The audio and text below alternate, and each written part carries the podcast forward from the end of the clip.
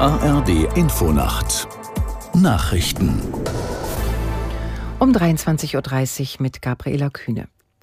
Die Waffenruhe im Gazastreifen ist nach einer Woche beendet worden.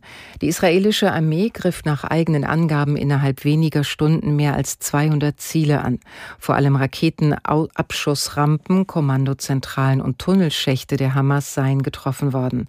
Nach Darstellung der Hamas starben durch die Angriffe mehr als 100 Palästinenser. Die Terrororganisation feuerte wieder Raketen auf israelisches Staatsgebiet ab. Russland stockt seine Streitkräfte auf. Präsident Putin hat ein entsprechendes Dekret unterzeichnet.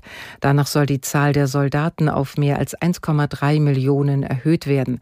Das sind 170.000 mehr als aktuell. Begründet wird die Aufstockung mit der russischen Offensive in der Ukraine und der NATO-Erweiterung. Der Bundestag hat über den Nachtragshaushalt für das laufende Jahr beraten. Es müssen darin Milliardenkredite umgebucht werden, die vor allem für die Energiepreisbremsen ausgegeben worden sind.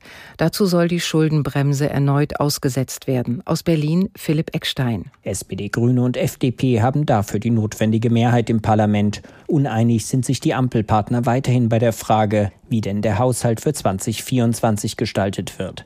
Bei der Debatte im Bundestag wurde erneut deutlich, es gibt noch keinen gemeinsamen Plan.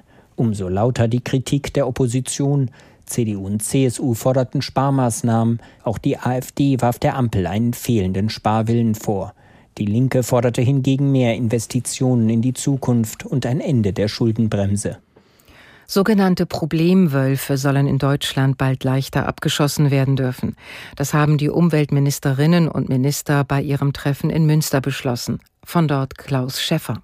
Künftig können Wölfe in bestimmten Gebieten auch ohne vorherige DNA-Analyse getötet werden. Dann, wenn dort auch durch Zäune geschütztes Weidevieh gerissen wurde.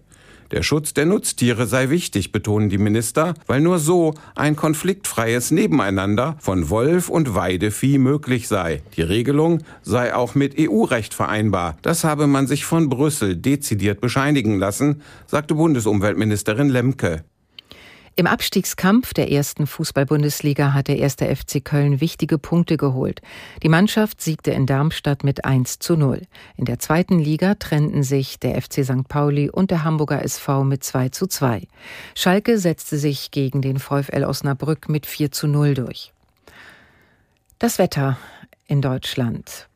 Nachts vom Süden bis zum östlichen Mittelgebirge zum Teil anhaltende, auch kräftige Schneefälle, sonst oft trocken 0 bis minus 10 Grad.